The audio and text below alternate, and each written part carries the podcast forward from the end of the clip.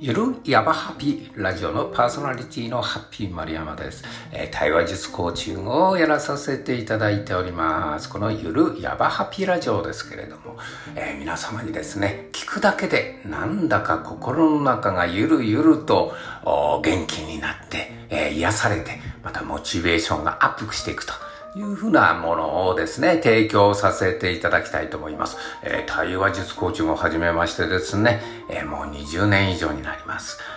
えー、この番組ではですね、この20年以上のコーチング経験を通じましてですね、傾聴質問力、はい、えー、そういうものに、えー、今までの経験を生かしてですね、ゲストの方を、えー、楽しいゲストの方をお迎えして、え皆様にですね、えどんどん知らないうちに元気になるという情報